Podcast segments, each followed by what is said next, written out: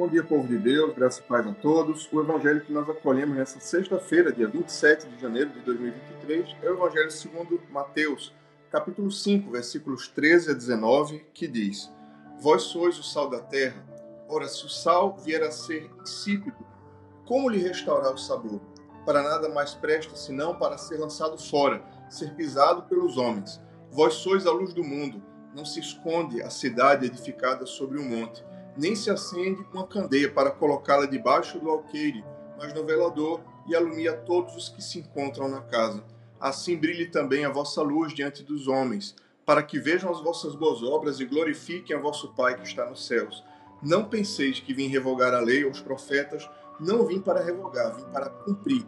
Porque em verdade vos digo, até que o céu e a terra passem, nenhum tio, nenhum i ou tio jamais passará da lei, até que tudo se cumpra. Aquele, pois, que violar um destes mandamentos, posto que dos menores, e assim ensinar aos homens, será considerado mínimo no reino dos céus. Ele, porém, que os observar e ensinar, será considerado grande no reino dos céus. O Evangelho do Senhor, louvado sejas, ó Cristo, que as palavras do Santo Evangelho perdoem nossos pecados e nos conduzam à vida eterna. Povo de Deus, a semana vai chegando ao fim, hoje já é sexta-feira, parece que os dias vão passando mais rápido. E aqui estamos, diante de Deus, diante da igreja, diante do Evangelho. E de forma muito especial, somos ensinados que nós somos o sal da terra e a luz do mundo.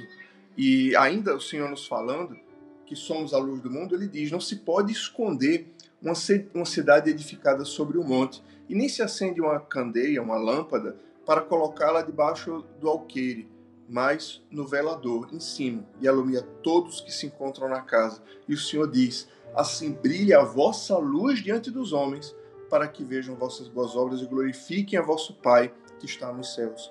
Hoje, o grande desafio que o Evangelho nos traz é nos lembrar que nós somos, segundo as palavras do próprio Cristo, é que nós cristãos somos a luz do mundo.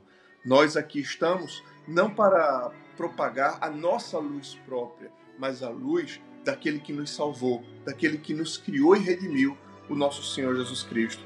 Portanto, possamos, com nossas boas obras, com nossa forma de viver, refletir a fé que nós um dia abraçamos.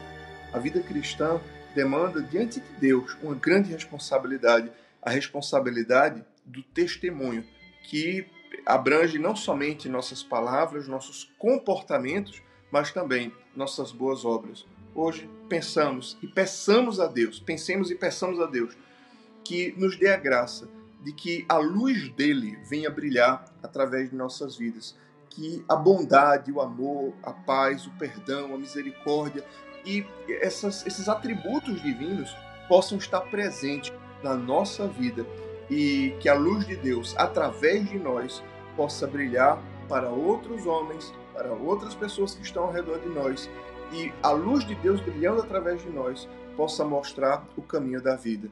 Nós não estamos aqui nesse mundo sem um propósito. Nós não estamos aqui nesse mundo à toa.